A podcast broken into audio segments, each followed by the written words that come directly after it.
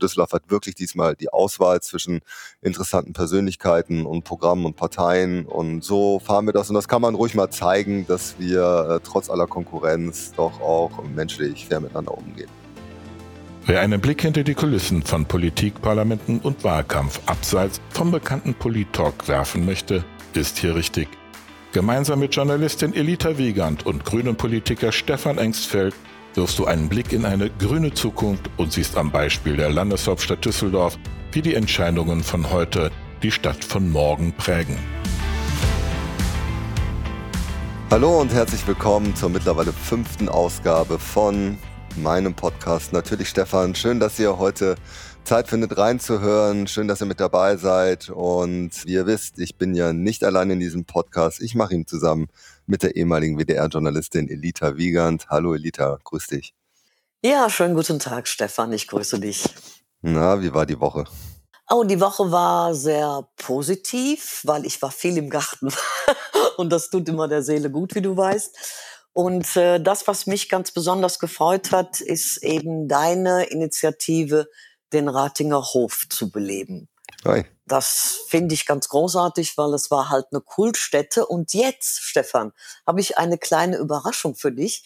Ja. Ähm, zugeschaltet ist uns nämlich Klaus. Und Klaus Hang ist derjenige, der eine Beziehung zum Ratinger Hof hat, ist der Verleger für alle diejenigen, die das nicht mehr so kennen, von dem von dem Szenemagazin Überblick. Das ist einigen noch bekannt, aber nicht Klar. den ganz jüngeren Leuten. Immer gelesen. Und Klaus, und Klaus ist uns zugeschaltet. Und Klaus, welche Beziehung hast du denn zum Ratinger Hof? Hallo Klaus.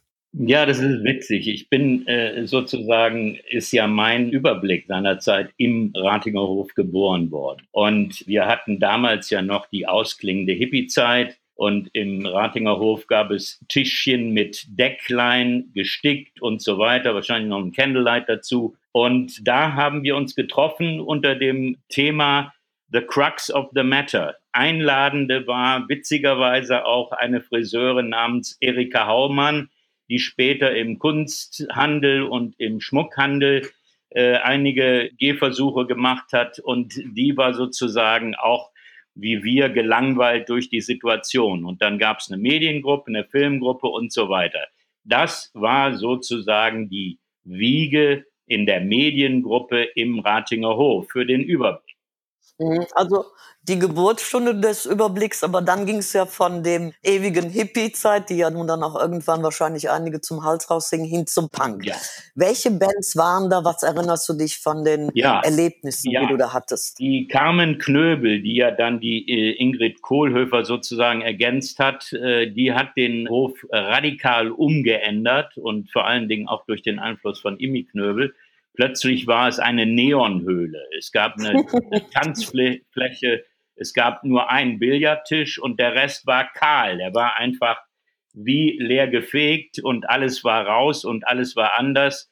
Und äh, man traf sich da halt die ganze Kreativszene. Mhm. Und die Bands, die äh, seinerzeit ja auch äh, in dieser ähm, äh, Zeit groß geworden sind, sind Fehlfarben, Mittagspause, Krupps, Deutsch-Amerikanische Freundschaft, ZK als Vorläufer von Toten Hosen, ah, La ja, Düsseldorf klar. später. Also es war ein Kulminationspunkt. Dazu kamen die Künstler aus der Akademie, die ständig da abhingen. Allah, Imi Knöbel habe ich schon genannt, Muscha, mhm. Thaddeus, Immendorf, mhm. Katharina Sieverding, mhm. ähm, äh, war, der, war, der Josef, war der Josef Beuys dabei?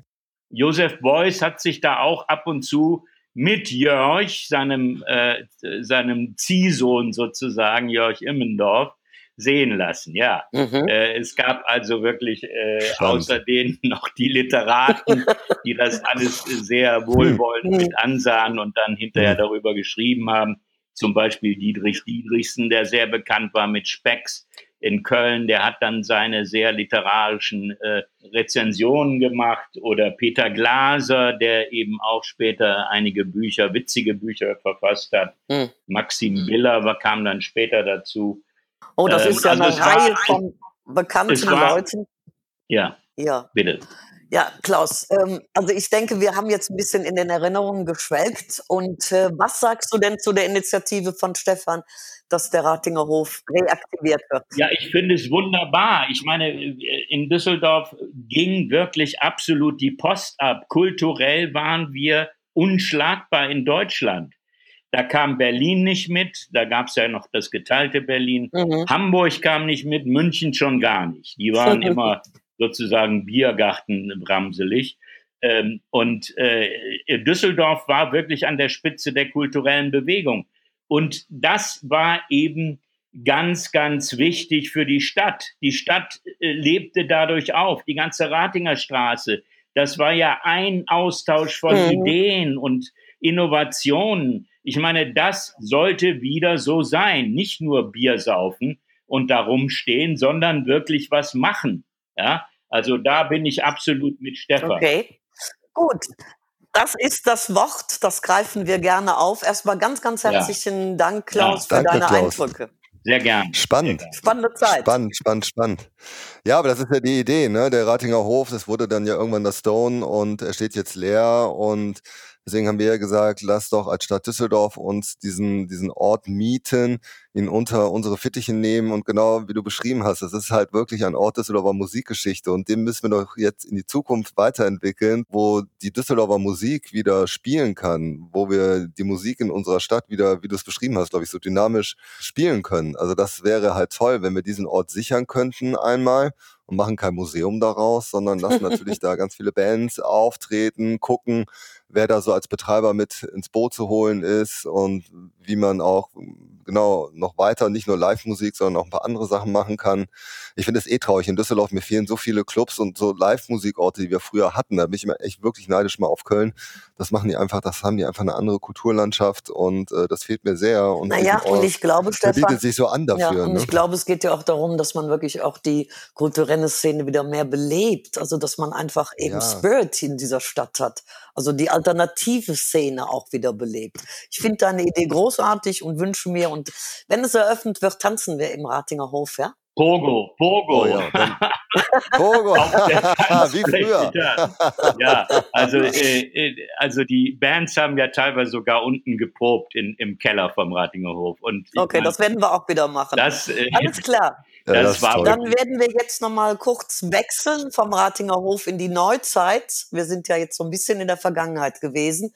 Und da kommen wir jetzt zu dem Konzert über den sich im Moment viele auf, darüber aufregen. Stefan, was hältst du davon, dass diese Großveranstaltung in Düsseldorf stattfindet? Sie soll stattfinden, muss man ja sagen, äh, mit 13.000 Zuschauerinnen und mhm. Zuschauer, eine 150-Minuten-Show, moderiert vom Komiker Michael Mittermeier und dann gibt es verschiedene Stars, die da auftreten, unter anderem Sarah Connor, die an Plug ja. spielen sollen. Das Konzept ist natürlich, also jeder hat einen Sitzplatz mit Abstand, man muss die Maske die ganze Zeit tragen. Wichtig ist, die Arena, die Merkur Spiel Arena, die hat, äh, da kann man das Dach öffnen, das ist Open Air quasi dann, so to say, und es gibt keinen Alkohol, der dort angeboten wird. Die Imbissbuden sollen geschlossen sein, es soll dann nur mobil da was verteilt werden. Also mhm. ich sag mal so, meine Haltung ist, erstens, das Virus ist nicht weg und das darf man nie vergessen. Ähm, und wenn das mhm. Virus einen Weg findet, sich zu verbreiten, wird es diesen Weg brutal ausnutzen. Und wir wissen alle, dass das Virus sich leider exponentiell halt äh, entwickelt. Und äh, natürlich mhm. hat niemand Interesse daran, einen Hotspot zu generieren. Naja, ich habe natürlich, ja, ich habe heute schon auch Stefan, sage ich dir, ganz viele unterschiedliche Meinungen dazu gehört. Viele, die eben auch sagen, okay, wir haben die Fallzahlen in Düsseldorf steigen. Ich glaube, wir haben heute oder gestern 34 neue Fälle, Corona-Fälle, getestete. Und wenn, ich sag mal, wenn das Konzept wirklich so ist, dass man dem vertrauen kann, dann würde ich auch sagen, mit dem Argument, was du gerade schon genannt hast, der Konzertmusikbranche geht es nicht gut und da macht es schon Sinn, dass man da auch wieder einsteigt, zumal wir ja noch, auch wie du gerade schon gesagt hast, lange mit dem Virus leben müssen. Also ich glaube, wir müssen halt äh, länger uns in diesem Zustand einfach gewöhnen und deswegen müssen wir uns Konzepte einfallen lassen, mhm. äh, wie man Sachen durchführen kann. Das gilt für Bundesligaspiele bei der DFL, das gilt bei Eishockey, das gilt aber auch für Konzerte und andere mhm. Veranstaltungsformen. Wir haben steigende äh, Zahlen, auch in Düsseldorf, die Sieben-Tages-Inzidenz, die da relevant ist.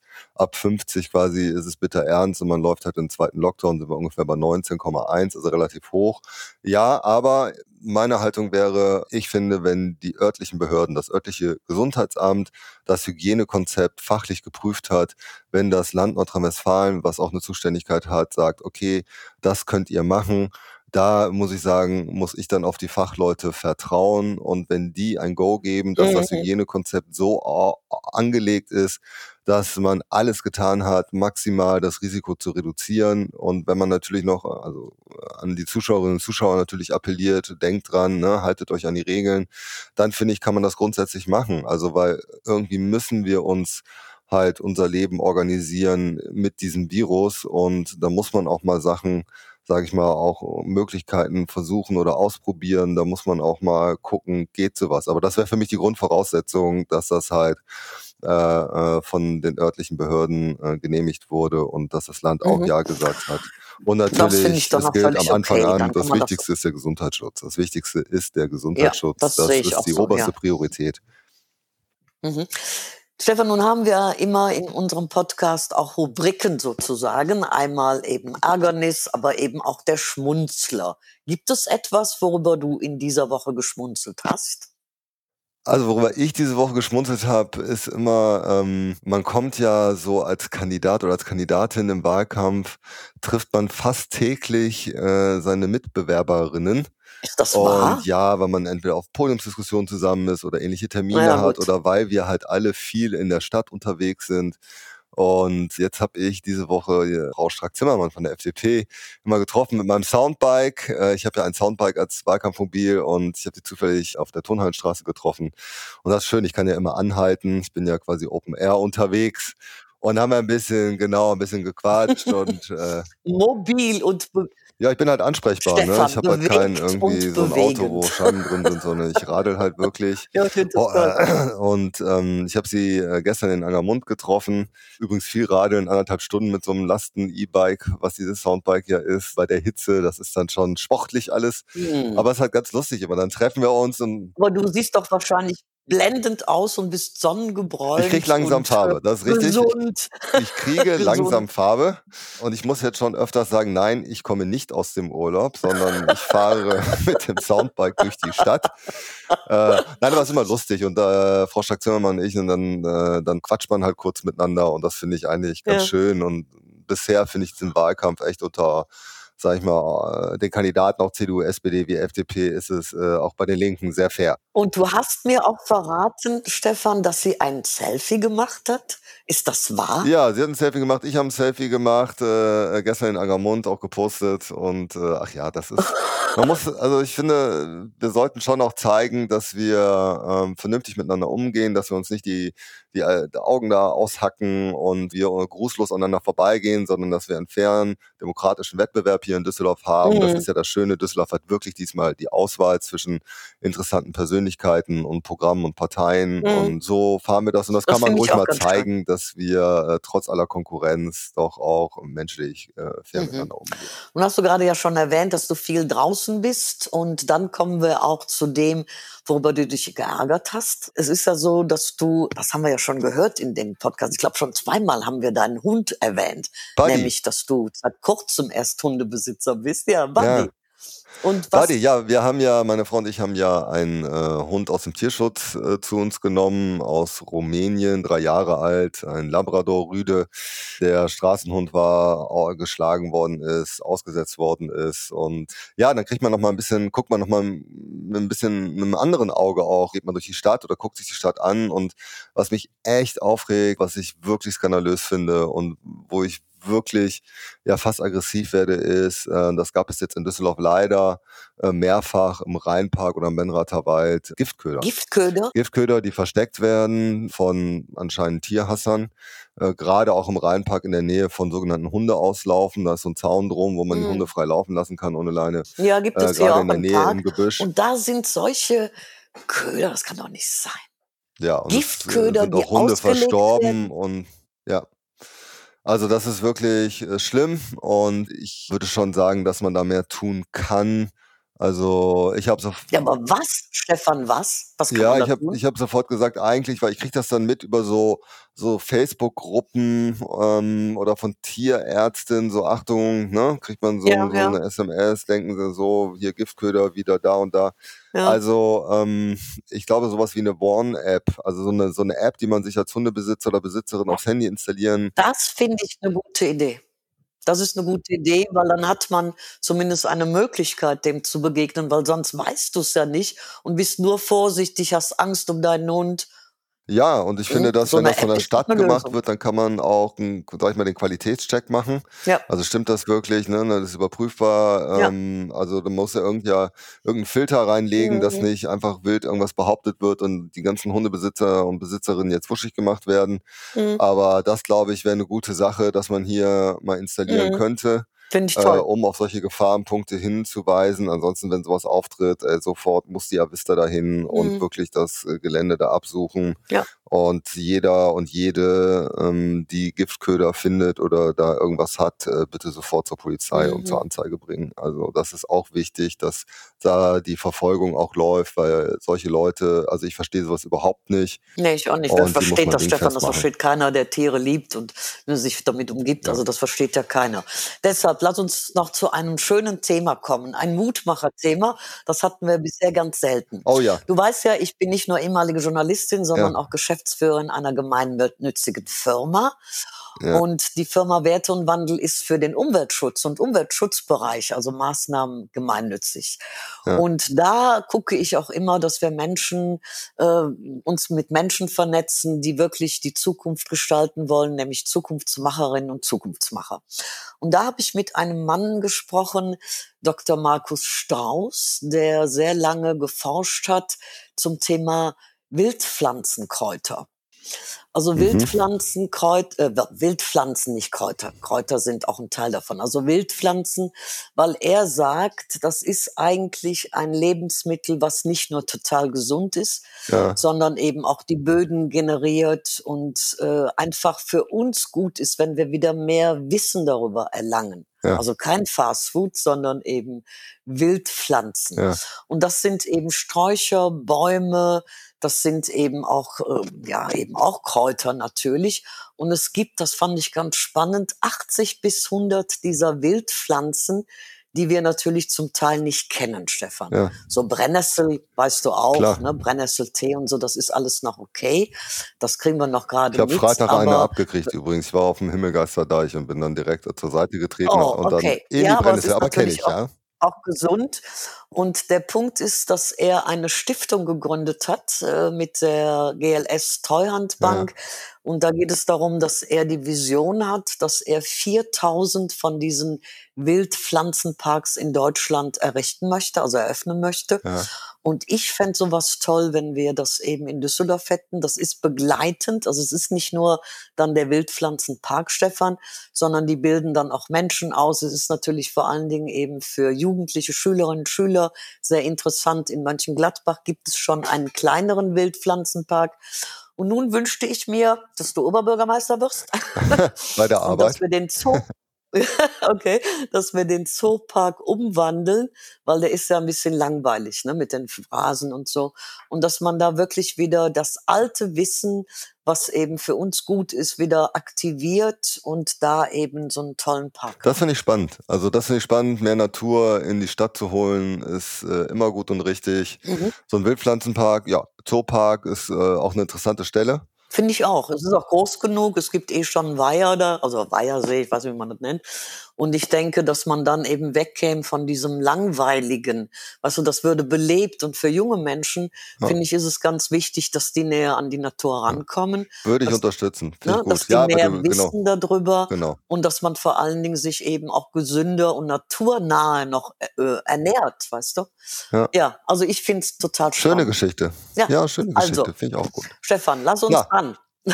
jo, machen wir. So, dann haben wir uns jetzt gegenseitig nochmal Mut gemacht. Ja. Und mit Blick auf die Uhr sind wir schon wieder durch. Das war oh, schon wieder okay. die fünfte Ausgabe von meinem Podcast Natürlich Stefan. Elita, das ging schnell. Das ging schnell. Vielen Dank nochmal an Klaus Hang. Das war auch spannend nochmal zurück in diese Geschichte und äh, ich war, also man fühlte sich fast wieder live dabei. Ich kenne den Ratinger Hof ja auch noch ganz gut und ich würde mich ja. so freuen, wenn das passiert, wenn wir das hinkriegen würden. Und naja, du hast da wieder ja jetzt, viel. Stefan, passiert. du hast ja jetzt auch eine Verpflichtung, wenn du Babys müssen wir ja tanzen. Das auch. Das auch. Okay. Ich tanze ja sehr, sehr gerne. Also einen schönen Sonntag. Sehr, sehr gerne. Elita. Dir, dir und auch. allen unseren Zuhörerinnen und Zuhörern. Danke. Jo, wir hören uns hoffentlich nächste Woche wieder. Jeden Sonntag natürlich, Stefan. Danke, Elita. Bis dann. Danke fürs ciao, Zuhören. Ciao, Stefan. ciao, ciao. Tschüss. Ciao, ciao.